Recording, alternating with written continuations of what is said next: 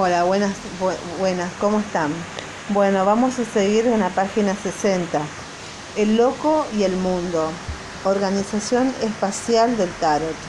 El loco y el mundo, la primera y la última carta de la serie de los arcanos mayores, pueden ser consideradas como el alfa y el omega de los arcanos mayores, el primer y último grado los dos puntos entre los cuales se despliegan todas las posibilidades. El loco sería entonces un comienzo eh, perpetuo y el mundo un desenlace infinito. Si el loco parece dirigirse con determinación hacia el óvalo del mundo, donde la mujer desnuda a su vez parece llamarlo, atraerlo hacia ella.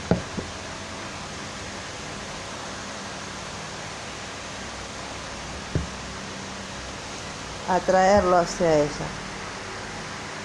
Si se las coloca uno junto a la otra, en este orden, resultará evidente que el loco parece dirigirse con determinación hacia el óvalo del mundo, donde la mujer desnuda, a su vez, parece llamarlo y atraerlo hacia, hacia ella. El loco puede ser considerado aquí como la energía fundamental, sin definición, es decir, sin límites. Así es como la Biblia y numerosas cosmologías, cosmologías nos presentan la energía creadora divina, una actividad sin límites y sin precedentes, surgida de una nada sin tiempo ni espacio. Pero si el loco estuviera solo, correría el riesgo de girar sin fin alrededor de su bastón. La energía creadora puede agotarse sin un objeto, ni si no se materializa en una realización un mundo, una criatura. Desde esta perspectiva se puede ver el mundo enmarcado por cuatro elementos como cuatro puntos cardinales con la mujer alma materia en el centro, inseminada por la energía de el loco. Pero el orden de las cartas es esencial.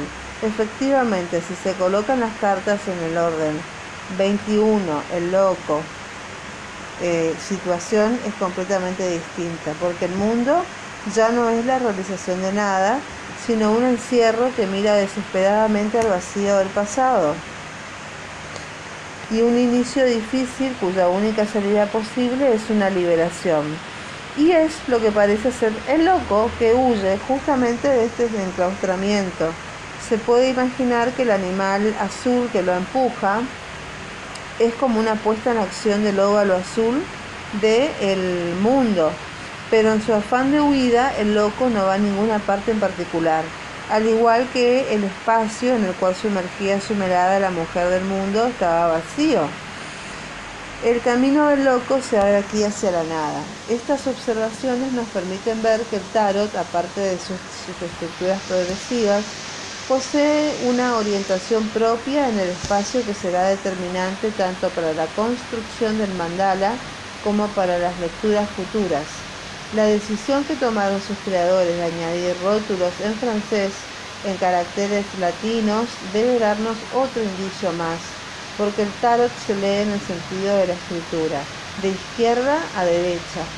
Se puede deducir entonces que su línea de tiempo seguirá el mismo esquema en el extremo izquierdo lo que ya se ha vivido o de hecho en el centro lo que se está viviendo o haciendo en este momento y en el extremo derecho lo que podrá hacer o no hacer, vivir o no vivir. Estas observaciones consisten en realidad en volver a colocar el tarot en su contexto cultural, que es la Europa meridional de la Edad Media. Con respecto al arcano 21, el espejo del tarot y clave de la orientación. Estudiemos ahora más detenidamente la Carta del Mundo. Eh, hemos visto que como valor máximo de los arcanos mayores simboliza el desenlace, la mayor realización que el tarot puede presentarnos. Vamos a ver que esta carta es también un espejo en el que toda la estructura del tarot se refleja y se resume como una clave de su organización espacial y simbólica. Encontramos en ella un óvalo de hojas azules rodeado en cuatro esquinas de la carta por cuatro figuras que no dejan de recordarnos la visión de Ezequiel, un ángel, un animal de, color carne, que podría ser un buey o un caballo, o un, león y un águila. El simbolismo cristiano es interpretado aquí con gran libertad, puesto que en medio de estos cuatro elementos lo que descubrimos no es la figura que es masculina y barbada de Cristo, sino una, una mujer desnuda, señalada como tal por las redondeces de sus pechos, la largura de su cabello y las curvas de sus caderas. El tarot, aunque impregnado de simbolismo religioso, se muestra aquí como un imaginario independiente del dogma. En la figura femenina que danza en medio del óvalo, podría ser una alegoría del alma a la que el loco insufla su energía creadora. Se puede entonces interpretar las cuatro figuras que lo rodean como cuatro elementos constitutivos de la realidad, cuatro puntos cardinales, los cuatro ángulos del mundo real.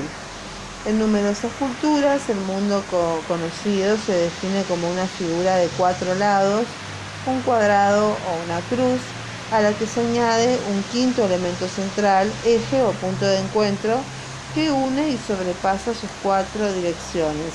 El simbolismo de la mano humana con sus cuatro dedos oponibles al pulgar no deja de recordarnos esta estructura. Se podría ver en la Carta del Mundo una propuesta de organización similar. En el centro está el alma que danza, el ser esencial presente en cada uno de nosotros, de esencia receptiva, desanimada por un hálito creador. Y en las cuatro esquinas, cuatro energías en cuya disposición nos fijamos. En la parte inferior de la carta encontramos dos animales terrestres, uno herbívoro que sería el buey o un caballo, y el otro carnívoro que sería un león. Y en la parte superior dos seres con alas, que es un ángel, que es la figura del amor incondicional, del don, el, portador del mensaje divino, y vemos un águila predador, pero cuyo simbolismo nos remite a la grandeza, la ascensión, la capacidad humana de elevarse a las alturas. La carta del mundo está pues estructurada en forma clara con una parte cielo y una parte tierra. Si uno observa la forma y la proporción de las cartas del tarot, se da cuenta de que se trata de un rectángulo cuya longitud es exactamente dos veces superior a la anchura, o sea, un doble cuadrado. El cuadrado tierra bajo el cuadrado cielo. En el estudio de las cartas deberemos pues recordar que esta posible dimensión terrestre y celeste en cuyo centro se desarrolla, según la geometría del tarot, el proceso carnal y espiritual del ser humano. Veamos ahora cómo se descompone la derecha y la izquierda. Si miramos la carta del mundo, a nuestra derecha encontramos los símbolos del poder activo. El águila y el león son dos carnívoros. El primero es un ave de presa macho, tiene un falo negro entre las patas, y el otro es una fiera carnívora, también macho, las leonas tienen melena, no tienen melena. Y ambos son activos porque el león está en la tierra y el águila en el cielo. A nuestra izquierda, dos personajes de color predominantemente carne, a los que como hemos visto, uno es herbívoro, tradicionalmente dedicado al servicio y al sacrificio, y, y el otro es un ángel, que es un mensajero del amor divino, y a este lado la mujer lleva en la mano una bolsa o un frasco, es decir, un continente receptivo.